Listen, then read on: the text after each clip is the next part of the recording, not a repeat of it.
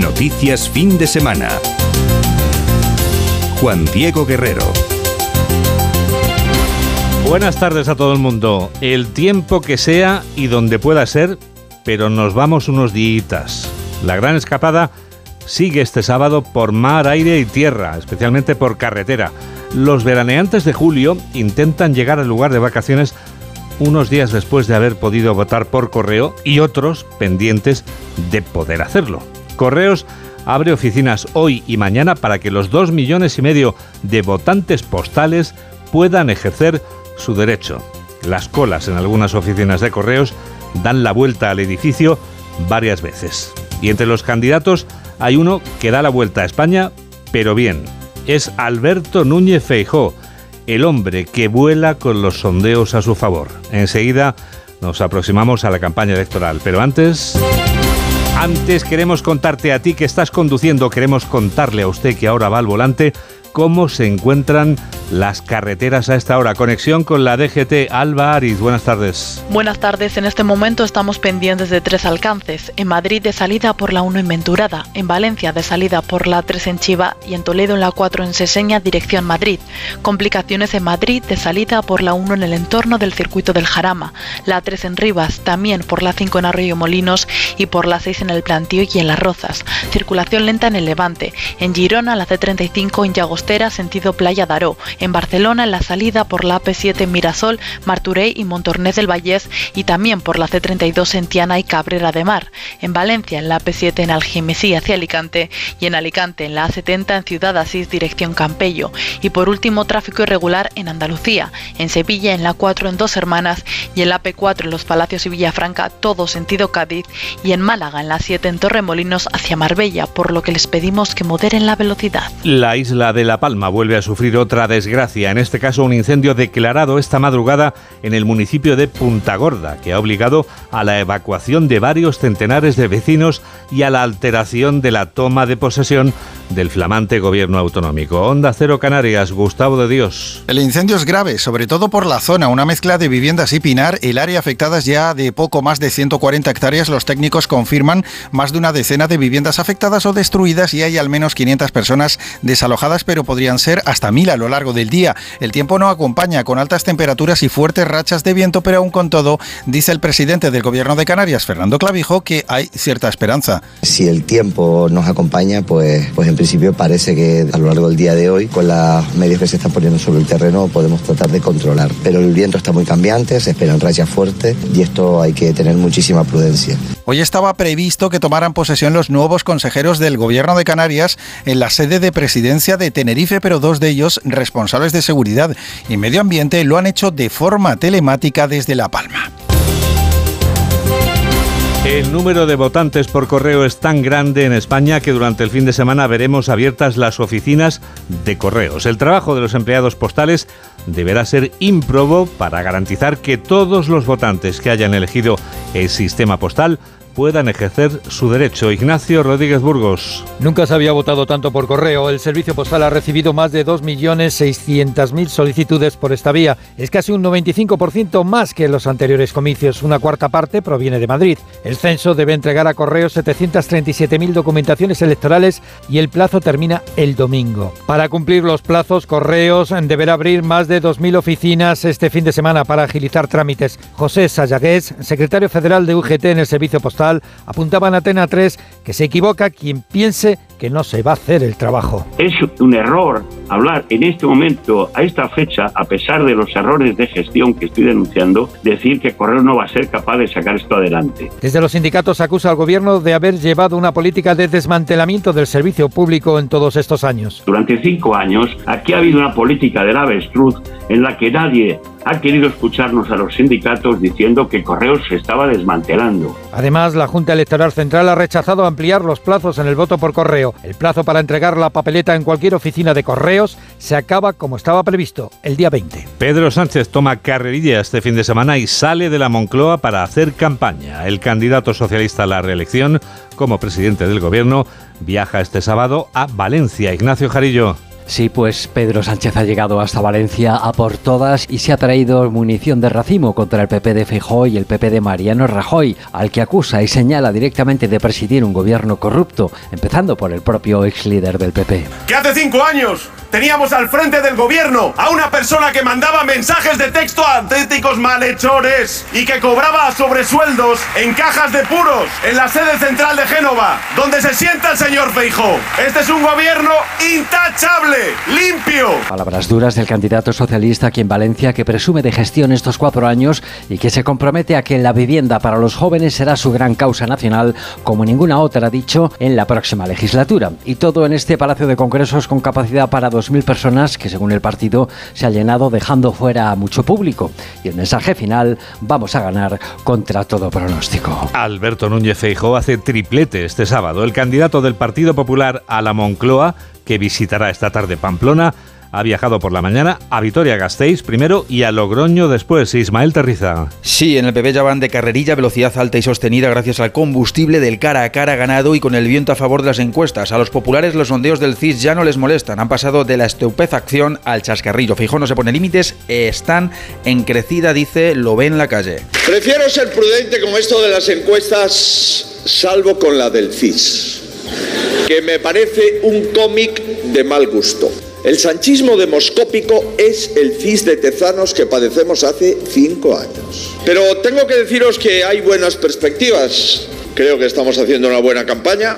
Creo que la respuesta en la calle es buena y no tenemos por qué marcarnos límites. Pero para eso urge al voto masivo y concentrado en el Partido Popular, para que además de un presidente ganador de las elecciones sea con solidez y no un diputado derrotado de jefe de gobierno que es, ha dicho, a lo que aspira Sánchez. Meeting del líder del PP, el segundo del día, pero no el último en una de esas circunscripciones, La Rioja, de pocos escaños, donde creen que puede estar la clave.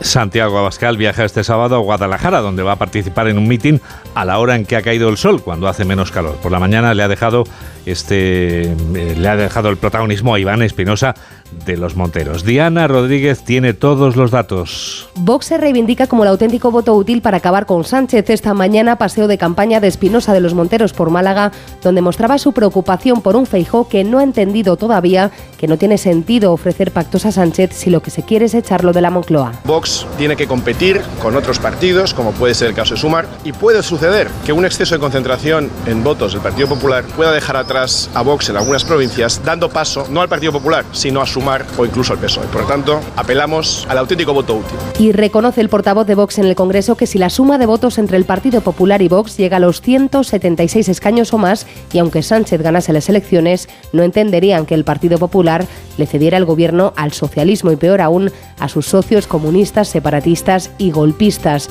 Esta noche, acto de Abascal en Guadalajara tras el polémico fichaje del teniente de alcalde de Vox que acaba de contratar a su hermano para un puesto de confianza. Yolanda Díaz visita Vitoria Gasteiz, pero no ha coincidido con Alberto Núñez Feijóo. Además de en lo ideológico, tampoco ha coincidido en lo presencial. Siguiendo a la candidata de Sumar está Aranza Zumartín. Y eso sí, siempre poniéndose a la contra, porque el voto para que Feijó no gane parece que es de hecho ya el mensaje que se impone en esta segunda parte de la campaña de Yolanda Díaz. Quiere volver a la austeridad y eso se llama recortes, acaba de decir en Vitoria. Sí, una vez más, la candidata de Sumar pide el voto apelando a los males que traería la victoria popular si gobierna Feijó, va a provocar una recesión en nuestro país. Salid a votar para ganar vuestro futuro. Las políticas de Feijó de recortes junto con la bajada generalizada de impuestos provocaron casi la quiebra del Reino Unido. Esto es el programa de Feijó. Salid a votar contra este programa. Las eléctricas y sus beneficios desproporcionados, según los llama ella, está siendo una de las constantes de su campaña y también lo ha unido ya a Feijó y a la lona que el Partido Popular ha desplegado en Madrid. Promete soluciones para quién, se pregunta, para quienes piden el voto para el Partido Popular e intenta ella mover a los suyos, a los de Sumar, no os creáis el relato, les dice, el resultado electoral aún no está escrito. Los Sanfermines de este año han batido récord de visitantes y han supuesto un enorme respiro para la hostelería de Pamplona. La flamante alcaldesa Cristina Ibarrola ha ofrecido este mediodía datos sobre las denuncias por agresión sexual y sobre sus presuntos autores. Alberto Marugán, ¿cuántos de ellos han sido detenidos? Sí, un 70% de los 18 agresores sexuales de estos Sanfermines han sido detenidos por la policía. De esta forma compareció la alcaldesa de Pamplona, Cristina Ibarrola, en una rueda de prensa haciendo balance de las fiestas pamplónicas. Se han registrado un número similar de denuncias por agresión sexual. En total, 18 17 de ellas por tocamientos, el 70% de los autores de estas agresiones ya están detenidos. A pesar de ello, recalca, han sido unas fiestas con un buen comportamiento ciudadano y de récords, como el uso del transporte público, recogida de vidrios, registro de visitantes y corredores. Este año han participado 16.730 corredores en los encierros, lo que supone aumentar un 28% las cifras de 2022. Datos que se suman a los más de 30.000 habitantes que siguieron el recorrido 20.000 personas en la Plaza de Toros y 10.000 personas entre vallados y balcones. La Guardia Civil ha echado el guante a nueve individuos que vendían golosinas. Y usted se preguntará, ¿por qué arruinar a unos vendedores de golosinas? Bueno, pues no, porque resulta que los que vendían golosinas son los que pretendían colocar a las víctimas colocándoles otra sustancia en las golosinas. Diego Cano. Sí, las golosinas en apariencia legales e inofensivas llevaban en secreto colocado en su interior marihuana.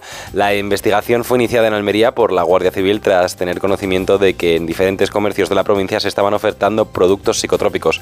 El resultado, el desmantelamiento de una organización criminal dedicada a la infraestructura, producción y distribución de artículos derivados del cannabis. Los envasaban aparentando ser dulces para su posterior venta en establecimientos como estaciones de servicio o tiendas de nutrición deportiva. Hay casi 150 personas investigadas en esta operación en la que se han intervenido cerca de 2 toneladas de cogollos, más de 100 plantas de marihuana, 17 kilos de hachís y cerca de 70.000 euros. Lo mejor está por venir en cuanto al calor, porque algún día dejaremos de sufrir los embates de las olas del calor. El sofocón que hemos pasado con la ola de calor que hemos padecido esta semana ha sido de aupa y aunque sigue haciendo calor, ya no sudamos la gota gorda como en la ola que acabamos de dejar atrás. Pero aunque podemos conformarnos, no debemos confiarnos, porque una nueva ola de calor está a punto de venir a vernos. Para que estemos prevenidos vamos a escuchar recomendaciones de los usuarios del calor.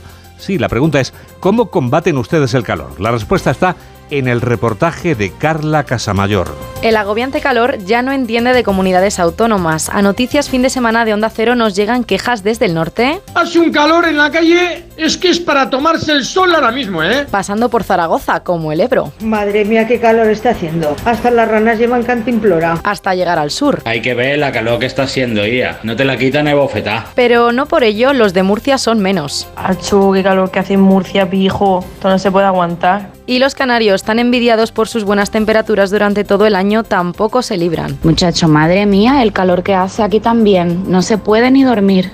Aunque parezca que el calor va ganando la batalla, que no cunda el pánico. Atención porque aquí llegan los remedios para combatirlo. Hay quienes necesitan muy poco. Con el abanico vale, oye, o con la mano mismo. De paso la tenemos, oye. Lo que hacemos para combatir el calor es irnos a las piscinas, a la playa, salir por la noche. Para quitarte la calor, lo mejor un buen gazpachito. Para mantener la casa fresca con este calor es cerrar todo por la mañanica y no abrirlo hasta las 8 o las 9 de la tarde. Pues nosotros lo que hacemos para combatirlo es ir a la playita, terracitas por las noches, cuando corra el aire. Para mantenerme fresco todo el día me ducho dos o tres veces por la mañana y por la tarde antes de irme a la cama para dormir mucho mejor. Y para los que no tenemos playa, solo nos queda el abanico, cerrar persianas y que llegue pronto el otoño. Eso, que llegue pronto. En las próximas horas va a darnos un respiro este calorcito o ya nos dará un respiro cuando pase un tiempo si eso, Beatriz Miralles? Pues ya dentro de un tiempo si eso, Juan Diego, porque en las próximas horas seguirá haciendo calor, se superarán los 34 grados en el sur del país y las temperaturas mínimas no bajarán de 22 en el área mediterránea. Los cielos permanecerán despejados en casi toda España y sin lluvias, menos en el norte que tendremos nubes y pueden caer algunas gotas por el paso de un frente atlántico. Se esperan chubascos en zonas montañosas de Cantabria y el Pirineo central. El viento soplará con fuerza en Galicia, en Canarias, donde puede haber rachas muy fuertes y en el noreste de Cataluña, donde el aire será más fresco. Tenemos toda la radio por delante. Síguenos en Twitter en arroba noticias FDS. Llega el epílogo. El epílogo que firma Julián Cabrera. Hola Julián. Hola Juan Diego, muy buenas tardes. Bueno, pues ponemos epílogo a una semana marcada por el zarandeo al avispero de la campaña electoral que supuso el cara a cara Sánchez Feijó, Feijó Sánchez, aquí en a Media, ante millones de espectadores y oyentes, electores en definitiva. Un debate sobre el que no parece haber mucha discusión a la hora de situar a Núñez Feijó como claro vencedor y con reflejo ya en las encuestas, exceptuada por supuesto la del CIS de Tezanos, aumentando la distancia en favor del PP y en detrimento del PSOE en intención de voto, pero también en los argumentarios de campaña en los que la estrategia socialista ha estado centrada en tratar de desmontar a posteriori los argumentos de ese cara a cara con la disyuntiva entre lo que es verdad y lo que es mentira. Y en esa línea aparecía el director general de tráfico haciéndole un flaco favor a Sánchez al confirmar que sí, que pagaremos peajes por el uso de autopistas. Solo quedan seis días de campaña y se van agotando los conejos en la chistera. Es la hora del deporte.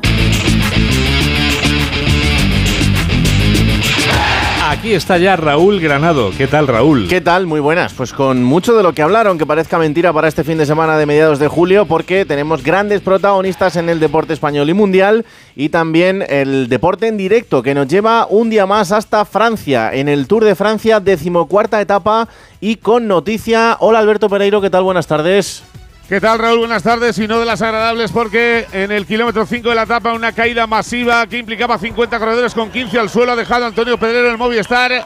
El camino del hospital más cercano de la zona de Anemas con una posible fractura en la cadera, todavía por confirmar.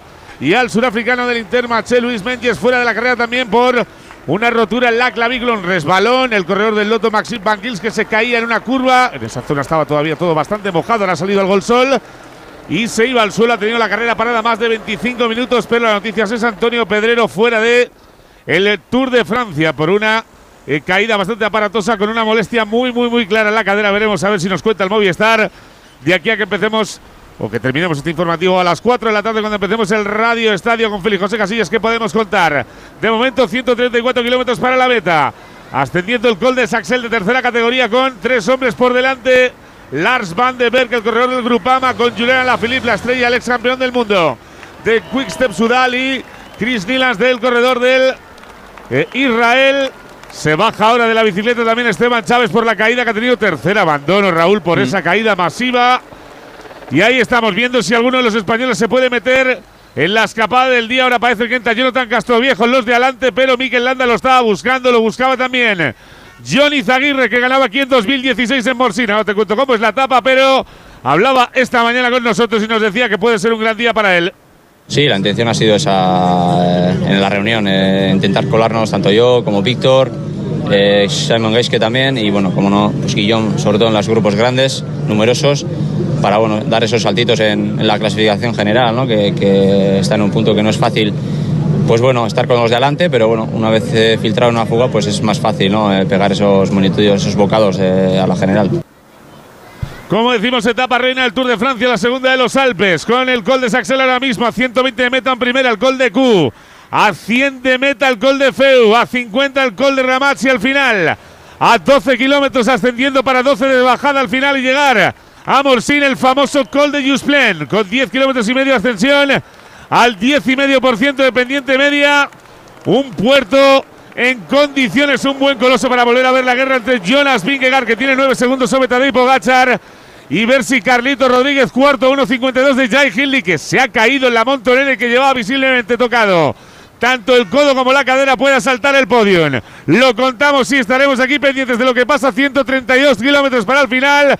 La escapada con 10 segundos. Contamos el Tour de Francia, Raúl. Claro que sí, hasta allí volveremos en el final de este informativo. Ahora hablamos también de la otra gran noticia del fin de semana y es que Carlos Alcaraz está en la final de Wimbledon, tendrá que jugar mañana frente a Novak Djokovic. Un Carlos Alcaraz que ayer se deshacía de Daniel Medvedev en tres sets y que se mostraba así de cara a esta final.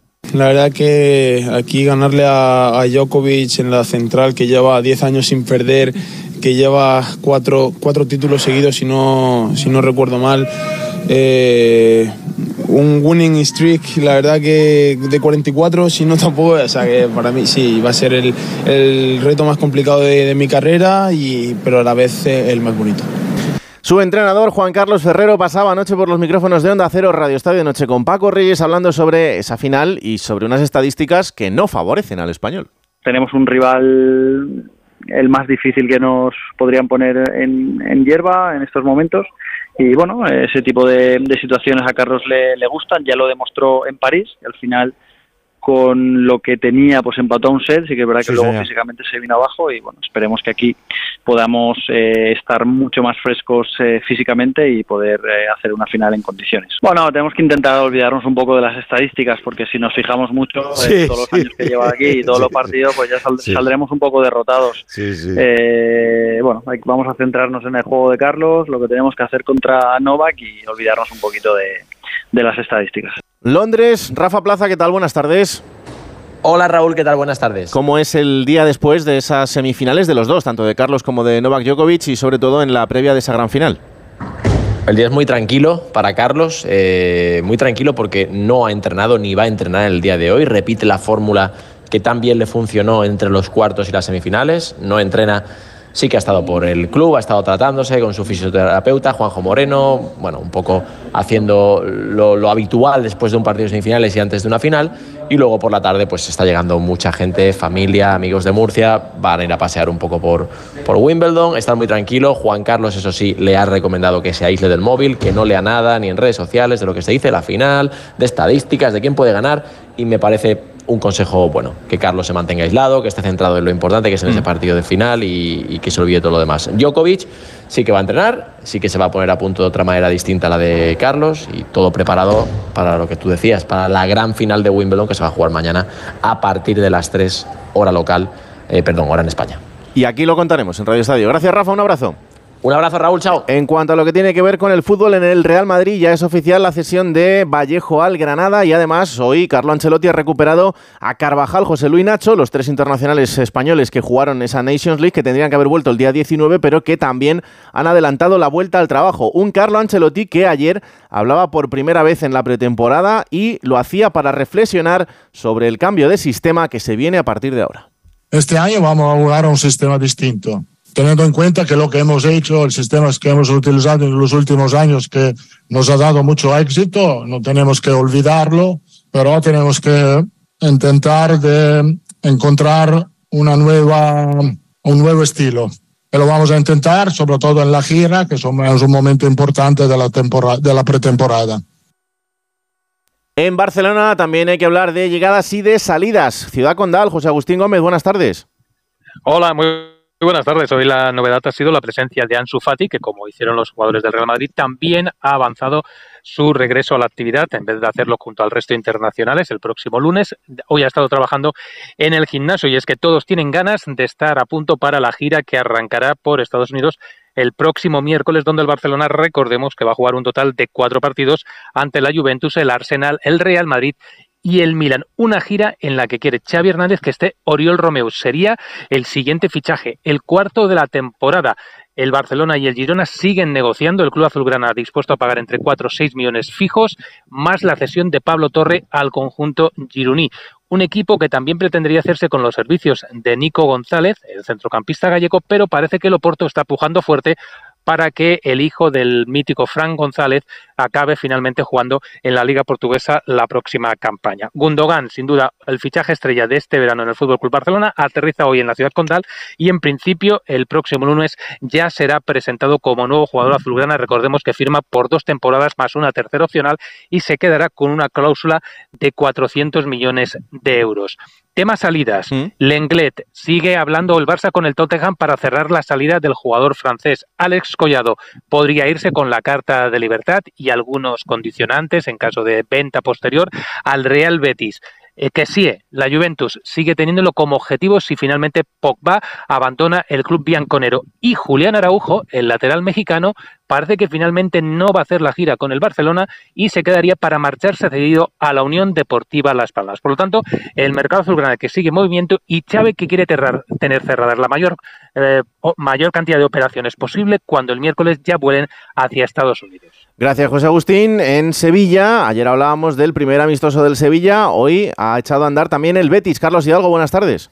¿Qué tal? Muy buenas. Derrota del Betis. Acaba de terminar el primer amistoso del equipo verde y blanco de este verano. Malas sensaciones, mala imagen. Ha caído 3-1 en Alemania ante el Eintracht Brunswick. Y eso que en el primer tiempo sacó Pellegrini un 11 completamente titular con Borja, con Juanmi, Claudio Bravo, Carballo. Ahí cayeron los tres goles germanos. En el segundo tiempo, 11 jugadores nuevos, todos suplentes y sobre todo jugadores del filial. Y llegó el gol del honor en un penalti que recibió William José y el propio brasileño materializaba ese 3-1. La mala noticia, además de la derrota, una lesión de hombro de Luis Enrique que le impidió continuar en el partido. Gracias, Carlos. Eh, antes de este partido se ha jugado también al amistoso de Osasuna, que le ha ganado 6-0 a su filial. A las 6 de la tarde jugará el Villarreal frente al San Galen en Suiza y a las 8 de la tarde lo hará el Cádiz frente al Chiclana. En el Valencia la noticia es que Lei Jun ya ha vuelto a la ciudad del Turia. Eduardo Esteve, buenas tardes. Hola Raúl, buenas tardes. En Valencia el regreso de la presidenta Lai Jun, que ha estado varias semanas en Singapur y ayer ya estaba en la ciudad deportiva de Paterna acompañando a Miguel Ángel Corona,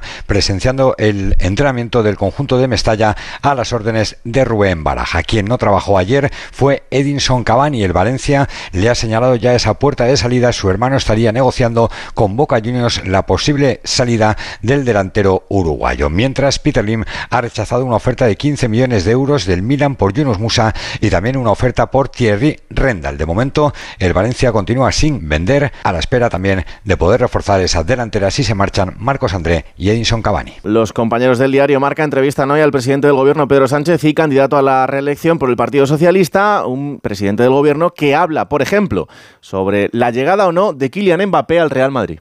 Bueno, menudo, sois vosotros, ¿no? Menudo culebrón, ¿no? Yo, creo de todas formas que ni el propio MP sabe qué va a hacer, ¿no? Si va a venir o no va a venir al Madrid, ¿no? Otro de los temas importantes es el Mundial de 2030, en el que España tiene bastantes opciones de ser el país que lo albergue junto a Marruecos y Portugal. Esto dice Pedro Sánchez. Recuerdo cuando fui a Marruecos, nada más ser eh, investido presidente del gobierno allá por 2018, se decía un mundial entre España y Marruecos y tal, pero qué, qué ocurrencia y tal. Bueno, pues, pues hoy podemos decir que ese mundial entre Portugal, España y Marruecos está cerca de poder convertirse en una realidad en el año 2030. ¿no? Es, eh, es proyección internacional, es deporte, es economía, es desarrollo, es beneficio para el conjunto del país. Agenda también del fútbol internacional donde siguen pasando cosas en el mercado de fichajes. Hola Mario Gago, ¿qué tal? Buenas tardes. ¿Qué tal, Raúl? Muy buenas. Pendientes del Arsenal, quien debería hacer oficial en las próximas horas el fichaje de Declan Rice, capitán del West Ham, que ya se ha despedido en la cuenta oficial del club. Se espera que sea el traspaso más caro de la historia de la Premier League, superando a Enzo Fernández, y el inglés más caro también, superando a Grealish. Más de 100 millones de euros va a costar el centrocampista al Arsenal. En Italia, todos pendientes de Romelu Lukaku. El Chelsea ha aceptado una oferta por el Inter, pero el delantero belga ha dicho, no ha respondido esa oferta y en medio se ha metido la Juventus, por tanto en Italia el eh, ex delantero del Inter que está decidiendo si volver a ser Nerazzurri o firmar por el conjunto de Turín para cerrar. Oficial eh, en pocas horas será la llegada de Tati Castellanos a la Lazio por 15 millones de euros, el ex del Girona y otro jugador importante que se va a Arabia Saudí. Es el caso de Fabiño, centrocampista del Liverpool, a punto de irse a la Lali por 40 millones de euros. Gracias, Mario. En la selección española femenina seguimos esperando a ese debut en el Mundial. Carmen Díaz, buenas tardes. Pues la selección femenina ha cogido hoy otro vuelo, eso sí, mucho más rápido y cómodo que la ruta que hicieron unos días para llegar a Nueva Zelanda y es que se han desplazado hasta Palmerston North, donde prepararán el debut en el Mundial de Australia y Nueva Zelanda el próximo 21 de julio. Como ya sabemos, el debut es contra Costa Rica, que hoy ha jugado su último partido amistoso y ha perdido 0-2 contra Sudáfrica. Así que situaciones muy contrastantes entre ambos equipos, España que llegará tras golear y Costa Rica tras perder a un Mundial del que han hablado de su importancia varias jugadoras de la selección, como por ejemplo Aitana Bonmatí con muchas ganas, es un torneo que se da cada cuatro años, hay que aprovecharlo al máximo porque eh, en tu carrera profesional no se dan muchas oportunidades, así que, que nada, personalmente será mi segundo mundial absoluto, con muchas ganas de que empiece y, y vamos con todo, ¿no? Gracias Carmen, en Fórmula 1 hoy tendremos exhibición importante en Madrid. Marcos Fernández, buenas tardes. Muy buenas tardes, Raúl. En unas horas dará comienzo ese Red Bull Madrid Showdown, que es como se le ha querido dar nombre a este acto de la marca de bebidas energéticas en nuestro país. A las 8 de la tarde aproximadamente se espera la primera actuación. Comenzaremos con una batalla de gallos con los MCs Arcano y RC y sobre las 9 ya empieza lo bueno. Sergio Pérez hará su primera tanda con el Red Bull RB7 de 2011 en un recorrido que irá desde la Plaza de Cibeles hasta la calle Alcalá en dirección Gran Vía y hasta un tramo del Paseo de Recoletos. Durante el acto, el mexicano se irá alternando con los Drift Brothers, dos hermanos especialistas en derrapes, y con la piloto de raids y ganadora de una etapa del Dakar, Cristina Gutiérrez. A eso de las 11 de la noche, Checo Pérez dará su última tanda y pondrá el broche de oro a esta jornada de motor en el centro de Madrid. Gran noticia también el Mundial de Natación de Fukuoka porque hoy tenemos la primera medalla para España. Iris Tío ha ganado el bronce en el solo técnico natación artística. Pereiro, ¿cómo dejamos la decimocuarta etapa del Tour de Francia? A modo apunte, 122 kilómetros para el final, subiendo el col de Q, otras dos caídas y otros dos abandonos, el de James O de Education First y el 12 de la general, el francés Román Bardet, que estaba mareadísimo, también dejan la prueba. Hoy ya se habían abandonado antes Antonio Pedrero con problemas en la cadera, Mendes con rotura clavícula y Esteban Chávez, el corredor eh, colombiano de Education First. Estamos a 122 para el final, subiendo el primer primera. Aquí está el Tour de Francia, Raúl. A partir de las 4 de la tarde lo contamos en el Radio Estadio de Onda Cero. Ah, qué bonito está el Tour de Francia este año. ¿eh? Sí, más en días como hoy, etapa reina. Eso sí, con la caída ha sido lo peor, pero bueno, luego contaremos ese final de etapa. Muchas gracias, Raúl. A ti. Y con Pereiro, que está haciendo una transmisión fantástica. Son y media. Seguimos contando lo que está pasando ahí fuera. Onda Cero. Noticias fin de semana. Juan Diego Guerrero. Lo esencial de este sábado es lo que sintetiza en un minuto Laura Gil. Lo esencial al margen de la campaña que entra en su Ecuador es el incendio de nivel 2 que pone en jaque este sábado las autoridades y medios de extinción en Canarias. Declarado anoche en Montegorda, en la isla de La Palma, lleva arrasadas 140 hectáreas de pinar y ha destruido 15 viviendas. Hay de momento 500 desalojados y se vigila el viento en la zona para evitar que se extienda. En la arena electoral, acto del socialista Pedro Sánchez en la Comunidad de Valencia, plaza arrebatada en las autonómicas por el PP, con reproches del candidato a Feijóo y los suyos por los casos de corrupción y apelando a su manual de resistencia para recordar que ganó las primarias dos veces y contra todo pronóstico. El popular Núñez Feijóo, que hace hoy triplete en Vitoria, en Logroño y en Pamplona, avisa abstenerse o no ir a votar no ayudará a la salida de Sánchez. En Málaga, el portavoz de Vox, Espinosa de los Monteros, apela hoy al voto útil pidiendo a Feijóo que no se equivoque, cediendo el gobierno al socialismo si le falta un escaño. Yolanda Díaz de Sumar advierte de una recesión si el candidato popular llega a la Moncloa. Y además en Pamplona, sábado de resaca tras el cántico anoche del pobre de mí con el que se cierran las fiestas de San Fermín. La alcaldesa hacía hoy balance resaltando el récord de visitantes con un 20% más y el buen comportamiento cívico en general, empañado, eso sí, por 18 denuncias de agresión sexual. Y el otro punto de interés está hoy en las carreteras al inicio de las vacaciones de millones de españoles este 15 de julio, con salida de vehículos complicada a las puertas de grandes ciudades como Madrid y Barcelona por retenciones y algunos alcances. 2 y 32, 1 y 32 en Canarias y tenemos toda la radio por delante. Síguenos en Facebook en Noticias Fin de Semana Onda Cero. Esa gran escapada de la que hablaba hace un momentito Laura Gil sigue este sábado por mar, aire y tierra, especialmente por carretera. También sigue la campaña electoral de la que vamos a hablarles enseguida. Pero antes... La isla de La Palma vuelve a padecer otra desgracia. En esta ocasión, un incendio declarado esta madrugada en el municipio de Punta Gorda, que ha obligado a la evacuación de varios centenares de vecinos y a la alteración de la toma de posesión del flamante gobierno autonómico. El fuego ha arrasado al menos ya 140 hectáreas. Actualizamos la información en conexión con Onda Cero Canarias. Gustavo de Dios. Más de una decena de viviendas afectadas o destruidas, al menos 500 personas desalojadas, podrían ser hasta 1000 a lo largo del día y hay más de 140 hectáreas que han ardido en una zona mezcla de viviendas y pinar muy irregular, con altas temperaturas y mucho viento. El presidente del gobierno de Canarias, Fernando Clavijo, desde el centro de control, pedía prudencia a la población. Se están empleando todos los medios disponibles. Están poniendo todos los medios porque las circunstancias climatológicas son las que son. Llevamos mucho tiempo con mucho calor, muy poca agua y eso hace que haya mucho combustible. Por lo tanto, hay que ser muy prudente. Hay medios aéreos desde primera hora en esta zona, la zona de Punta Gorda, al noroeste de La Palma, y desde Tenerife y Gran Canaria se han desplazado más efectivos de refuerzo. La UME, con sede en Tenerife, fue activada esta mañana y comenzará a actuar desde esta tarde.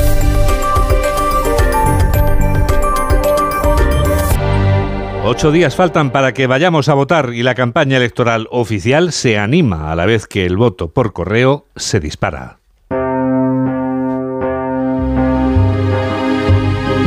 Sigue la campaña electoral en Onda Cero. El número de votantes por correo es tan grande que durante el fin de semana veremos abiertas las oficinas de correos. El trabajo de los empleados postales deberá ser ímprobo sin duda para garantizar que todos los votantes que hayan decidido elegir este sistema de correo puedan ejercer su derecho. Ignacio Rodríguez Burgos. Ignacio Rodríguez Burgos tiene todos los detalles, que les vamos a ofrecer enseguida respecto al voto por correo del que ya les hablábamos antes a las dos. En todos los eh, las oficinas de correos eh, se ha decidido abrir para que los eh, votantes que han pedido ese voto por correo, ejercer ese derecho del voto por correo, puedan hacerlo. Pero enseguida recordaremos esos detalles. Vamos a ir a la campaña electoral mientras recuperamos los datos con Ignacio Rodríguez Burgos. Vamos a hablar de Pedro Sánchez que ha tomado carrerilla este fin de semana y que ha salido de la Moncloa para hacer campaña. El candidato socialista a la reelección tira de su manual de resistencia para vaticinar una victoria contra pronóstico y ataca con fiereza al presidente Rajoy. Pedro Sánchez ha viajado este sábado hasta Valencia, nos lo cuenta Ignacio Jarillo. En efecto, Valencia es una de las plazas importantes para el PSOE, más aún cuando acaban de perder en las pasadas elecciones autonómicas el gobierno de esta comunidad y tal vez por eso Sánchez ha querido pegar y pegar duro. El candidato socialista señalaba con el dedo al sillón del PP, donde ahora se sienta Feijó, y en el que antes se sentaba Mariano Rajoy. Un presidente ha dicho que cobraba sobresueldos en cajas de puros y que se mensajeaba con malhechores en referencia al ex tesorero popular Luis Bárcenas. Por el contrario, dice Sánchez, este es un gobierno limpio que tiene el objetivo primordial si gobierna tras el 23J. Será hacer de la vivienda a nuestros jóvenes la gran causa nacional a la que se dediquen todas las instituciones públicas del Estado, fundamentalmente el gobierno de España. Sánchez, para acabar, sacaba su manual de resistencia y advierte que con él todo es posible. Nosotros ganamos unas primarias en dos ocasiones nosotros ganamos una moción de censura para expulsar la corrupción del gobierno de España contra todo pronóstico. Nosotros ganamos dos elecciones en 2019 contra todo pronóstico para que hubiera un gobierno de progreso en España. Así que ¿sabéis lo que va a pasar el 23 de julio? Que vamos a ganar las elecciones contra todo pronóstico. Y mañana la otra gran cita de mitad de campaña, mitin en Barcelona del candidato socialista. Alberto Núñez Feijóo hace triplete este sábado porque el candidato del Partido Popular a la Moncloa, que visitará luego Pamplona, ha viajado ya esta mañana a Vitoria-Gasteiz primero y a Logroño después. Feijóo ha asegurado que solo el voto al PP garantiza el cambio y pide el voto útil y masivo para su candidatura. Ismael Terriza. Y ese voto masivo y útil para una victoria contundente, que es lo que impera el PP, también se sustancia con las papeletas que han de llegar a las urnas y antes a la casa de cada uno vía postal. Y en el PP insisten en que hay que garantizar ese derecho. Y espero y deseo que esta campaña acabe bien. Y lo primero que deseo es que todas las personas que han pedido el voto por correo lo tengan para que puedan votar y ejercer un derecho constitucional que es fundamental en una democracia consolidada como España. Esto lo decía por la mañana en Vitoria, en un acto sobrio y recogido ante militantes alaveses, hora y media más tarde ya fiesta de mitin al uso en Logroño, en el Rioja Forum. Si unimos el voto del cambio, el cambio vendrá seguro. Si concentramos el voto en el Partido Popular y no lo dispersamos, ese cambio irá concentrado, centrado en las papeletas del Partido Popular. Y por eso, queridos amigos, ocho días para lograrlo. Ocho, no más. Ahí vamos. Y donde van esta tarde es a Pamplona, el día después del pobre de mí. Se reactiva la fiesta en la capital navarra, aunque solo sea en las filas del PP. Aunque, como vienen insistiendo en los últimos mítines, los socialistas desencantados con Sánchez están invitados. Santiago Abascal viaja este sábado a Guadalajara, donde va a participar en un mitin esta tarde-noche, a la hora en la que ya hace menos calor. Entre tanto, ha sido el portavoz parlamentario de Vox, Iván Espinosa de los Monteros, quien ha hablado esta mañana en nombre del Partido Verde, al que define como el del voto útil. Diana Rodríguez tiene los datos. Desde Málaga, Espinosa de los Monteros admite que si la suma de votos entre el Partido Popular y Vox llega a los 176 escaños o más, y aunque los socialistas ganasen las elecciones, no entendería que el Partido Popular le cediera el gobierno a Sánchez, condenando a los españoles a una nueva legislatura de sanchismo, comunismo y separatismo. Y prometen que si se produjera ese escenario, Vox en ningún caso dejaría pasar esta oportunidad. Aunque el PSOE gane las elecciones, si es por Vox, el PSOE no gobernará España. Y no entendemos que el Partido Popular se empeñe en ofrecerle el gobierno al PSOE si saca solo un escaño más, si nosotros somos capaces de sumar 176 o más. Confían en que reine el sentido común el 23 de julio y salgan a votar en masa quienes realmente quieren una alternativa para España. Y quedan ocho días para acabar, ha dicho esta mañana el portavoz de Vox en el Congreso, con una de las peores páginas de la historia reciente de la política de nuestro país. Esta noche toca mitin de Abascal en Guadalajara. Yolanda Díaz visita Vitoria-Gasteiz, pero no ha coincidido con Alberto Núñez Feijóo. Como decíamos antes, la verdad es que las coincidencias entre ambos son casi casi nulas. Y siguiendo a la candidata del partido de color de rosa, el partido Sumar, está una mujer de Onda Cero, Arancha Martín. Yolanda Díaz acaba de afirmar que si gana Feijóo España entrará en recesión. En la nueva estrategia de campaña de pedir el voto para que el PP no gane, la candidata de Sumar ha asegurado que sería volver a bajar eh, a la bajada general de impuestos y a los recortes. Políticas ya aprobadas y fracasadas. Asegura que casi llevan a la quiebra al Reino Unido. Yolanda Díaz se ha traído a Vitoria incluso los ecos de la lona que el PP ha desplegado en Madrid. Puede que no seamos tu partido, pero somos la solución. Yo me pregunto, ¿para quién son esas soluciones? Para los que han pedido el voto para el Partido Popular, las grandes energéticas de nuestro país, si piden el voto para Alberto Núñez Feijó, es que están contra vuestros derechos. Vitoria ha sido el lugar elegido para el acto, para el único previsto en el País Vasco. Peleando está ese cuarto escaño que puede estar en juego en Álava. Uno de los candidatos ha alertado directamente incluso de la posibilidad de que se desperdicien un buen puñado de los votos que reciba Bildu, porque no le alcanzaría para un escaño más. Y esta tarde a Gijona por otro intento de escaño.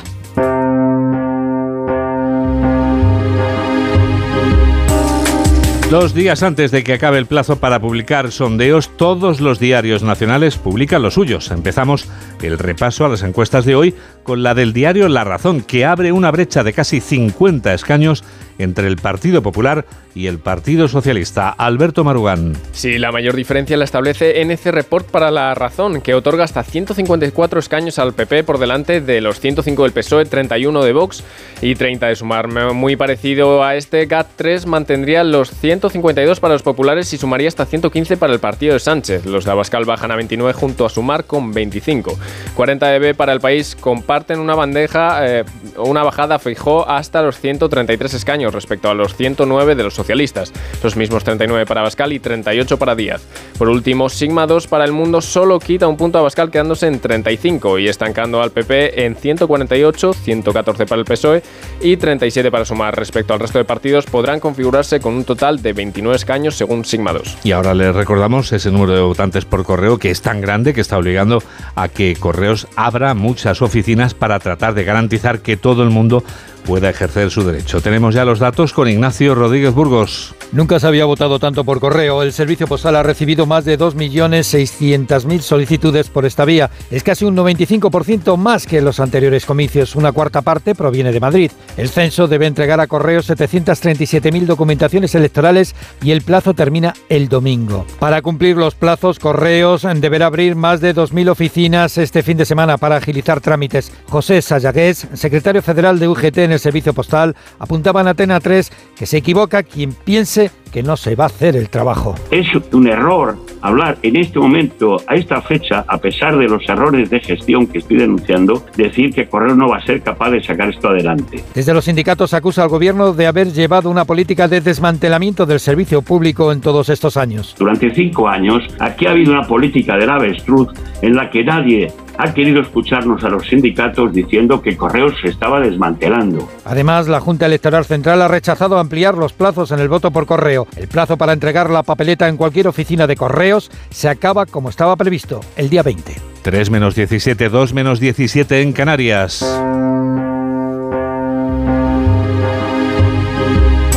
Onda Cero. Noticias fin de semana.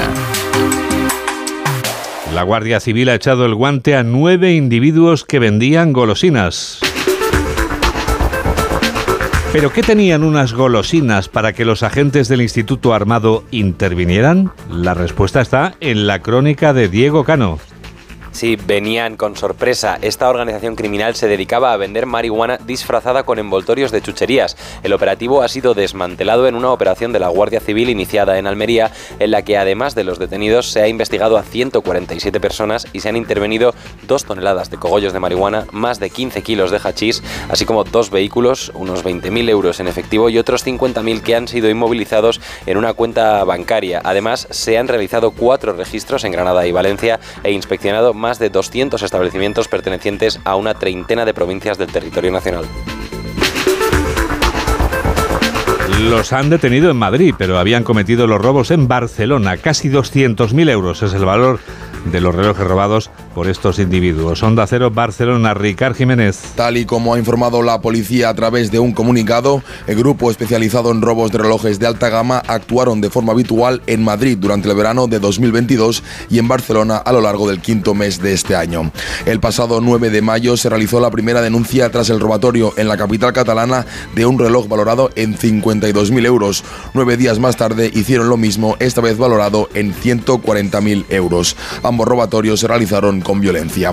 Dos denuncias que levantaron las sospechas de los Mossos de Escuadra, que los identificaron en Barcelona a principios de julio y en colaboración con la Policía Nacional los detuvieron en Madrid el quinto día de este mismo mes. Estaban alojados en un hotel donde se localizó el dinero y se recuperaron joyas y teléfonos. Tras pasar por disposición judicial, los tres detenidos fueron ingresados en prisión. Tres menos cuarto, dos menos cuarto en Canarias. Enseguida les llevamos a dar la vuelta al mundo en 80 segundos. Juan Diego Guerrero, yo escucho todos los fines de semana tus noticias del fin de semana, así que la fuerza te acompañe. Aquí Rafa La Torre.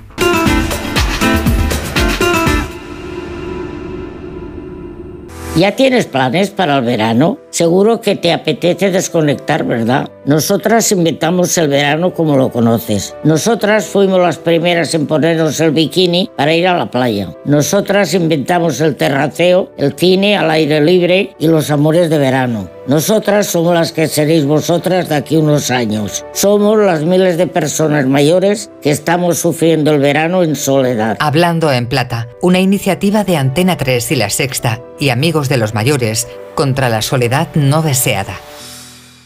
Es que esta casa se queda cerrada meses y estamos a cuatro horas de aquí. Sí, la casa está cerrada, pero se queda bien protegida. Con las cámaras y sensores podemos detectar si alguien intenta entrar. Y si hace falta, avisamos a la policía al instante para que puedan actuar. E incluso con el servicio de custodia de llaves, abrirles la puerta a nosotros mismos para que no tengas que venir. Está todo previsto. Este verano protege tu hogar frente a robos y ocupaciones con la alarma de Securitas Direct. Llama ahora al 900-272-272.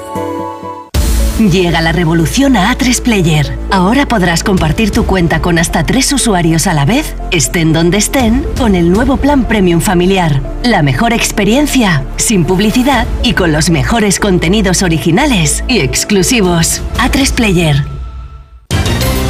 Síguenos en Twitter en arroba noticias FDS. Es el momento del Foreign Affairs.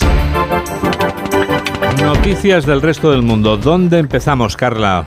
En Asia, las lluvias monzónicas están provocando verdaderas calamidades en India y en el sur del continente. Corea del Sur se encuentra en el nivel más alto de desastre natural. Hablamos de inundaciones y deslizamientos de tierra que ya se han cobrado víctimas. Sí, ya son 22 personas las que han muerto y 14 están desaparecidas. Además, se han evacuado a miles de personas durante la noche, ya que las lluvias torrenciales han provocado que se desborde la presa de Gwesan en la ciudad de Chungcheong. Además de una treintena de daños públicos y un centenar de daños privados. Trece ciudades han sufrido cortes de electricidad. También se han suspendido los trenes regulares y algunos trenes bala, según ha informado la Corporación de Ferrocarriles de Corea, Corrail, y ha anunciado que aún se esperan más retrasos. Tengo entendido, Casa Mayor, que el gobierno pide participación activa para los funcionarios. Para reducir las víctimas, el primer ministro Han Duck-soo ha ordenado esta mañana que se evacúe con rapidez a los habitantes de las regiones propensas a sufrir deslizamientos de tierra y que se haga lo posible por el rescate de personas en las áreas afectadas. En Nueva Nueva Delhi, India, aunque el agua les llega por la rodilla, no quieren parar su vida. Algunas partes de la ciudad están sumergidas debido a una crecida sin igual del río Yamuna, así lo confirman sus habitantes, que no se resignan a detener sus vidas.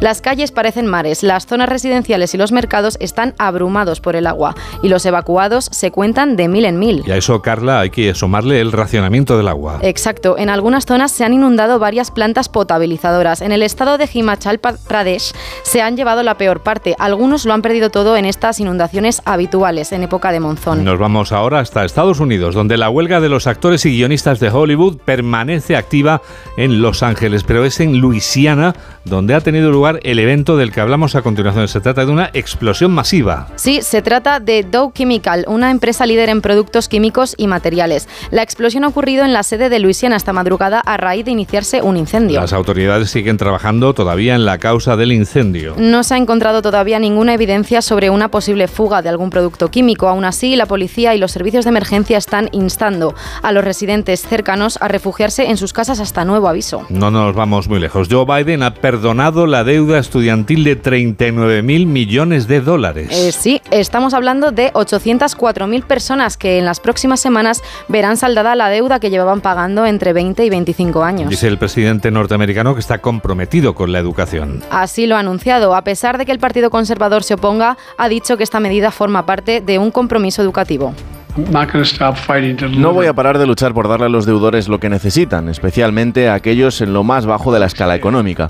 Hoy anuncio un nuevo camino consistente con la decisión de promover el alivio de la deuda estudiantil lo antes posible. Desde que Joe Biden asumió el cargo, la cifra de deuda perdonada a los estudiantes asciende a 116.000 millones de dólares. La otra gran potencia mundial, China, una empresa ingeniera de Shenzhou, está en proceso de construir una máquina tuneladora inteligente y ecológica que va a enviar a Europa. Mide 138 metros de longitud y pesa 2.300 toneladas. Es una perforadora de túneles inteligente con la que se ahorrará en emisiones y en ruidos. Así lo asegura la empresa ingeniera China Railway Engineering. Explican que están trabajando en la fabricación inteligente verde para entregar mejores productos a, sus clientes de todo el mundo. Se espera que la máquina perforadora sea transportada a Italia en agosto. Hablamos ahora de Ucrania, donde Volodymyr Zelensky se ha pronunciado sobre su contraofensiva. La misma que se está llevando a cabo en la ciudad oriental de Bakhmut está desarrollándose con éxito. Sin embargo, el presidente ucraniano ha dejado claro que Rusia no se lo está poniendo fácil.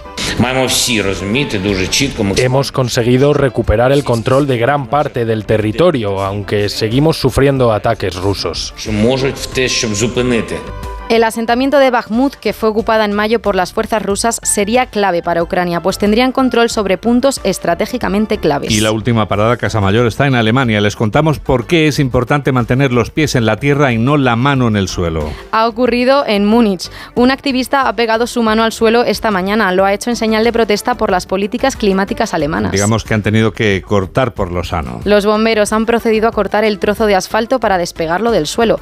Esta es una de las muchas protestas que, según la iniciativa climática Última Generación se han llevado a cabo en 26 ciudades. Ha sido un resumen de Carla Casa Mayor y enseguida les vamos a llevar a dar la vuelta a una ciudad muy importante, de hecho es la capital de España, en un monoplaza de Fórmula 1 por el centro de Madrid. Hola, soy Alaska. Yo también escucho Noticias Fin de Semana con Juan Diego Guerrero. ¿Desanimado porque no llegan las vacaciones? Tranquilo, toma Ansiomet. Ansiomet con triptófano, lúpulo y vitaminas del grupo B contribuye al funcionamiento normal del sistema nervioso. Ansiomet, consulta a tu farmacéutico o dietista. Este verano vas a disfrutar con la operación salida. Pero por la mañana no trabajaréis en el casino, ¿no? No. ¿Dónde trabajabas por la Yo mañana? por la mañana era educadora infantil. Cada vez que veía a los padres les decía, hombre, yo os hago un 50 de descuento y os venís por la noche a verme en el casino, por favor, que es un planazo. Este verano viaja y diviértete con las voces más conocidas de A3 Media en la segunda temporada de Operación Salida, el podcast de Ponle Freno. Ya disponible en ponlefreno.com, la app de Onda Cero y en todas las plataformas de podcast.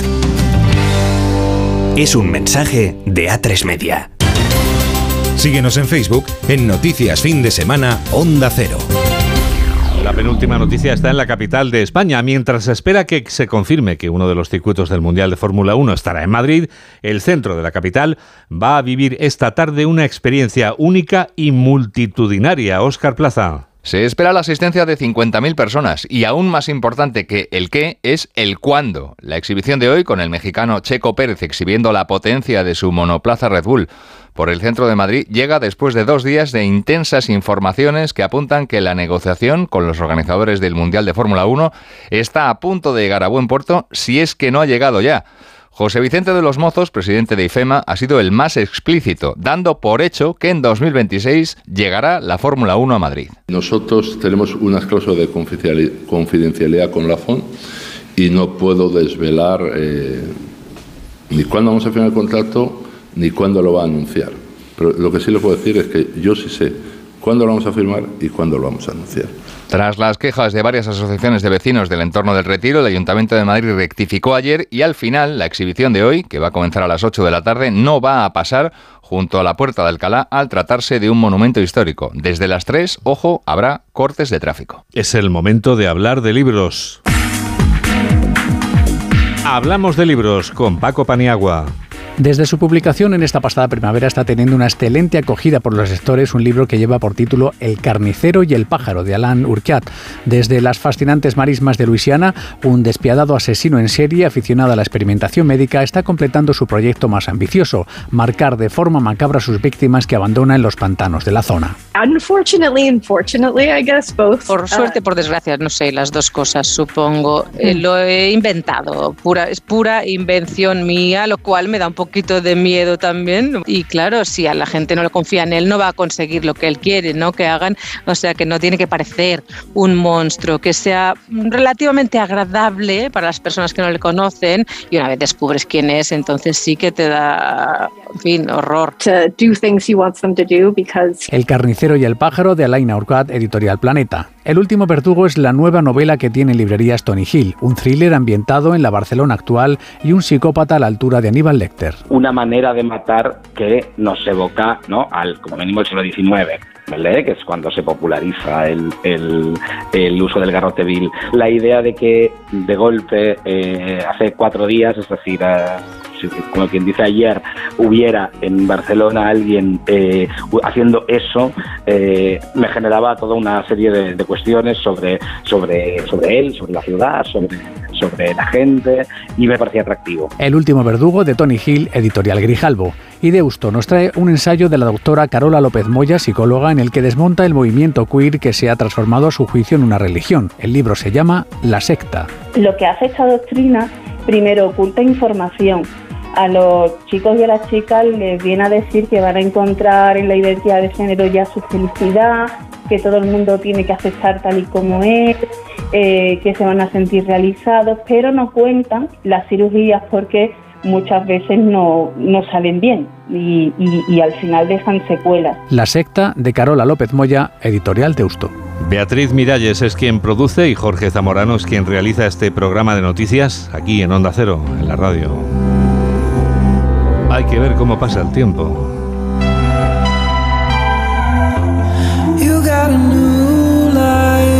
Nos despedimos ya con una de las canciones del verano, a juicio de quien te habla, o sea que podemos estar en completo acuerdo o desacuerdo, como la vida misma.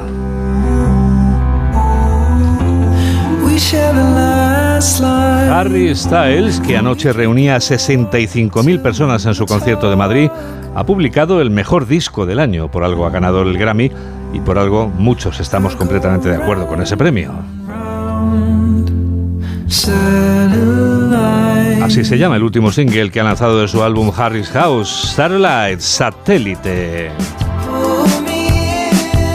Y con este satélite sobrevolamos el final y te damos las gracias por estar a ese lado la radio.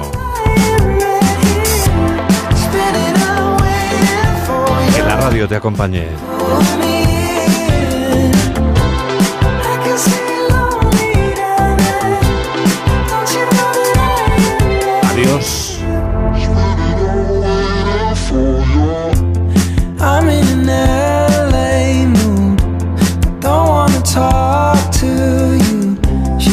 me a day or two I go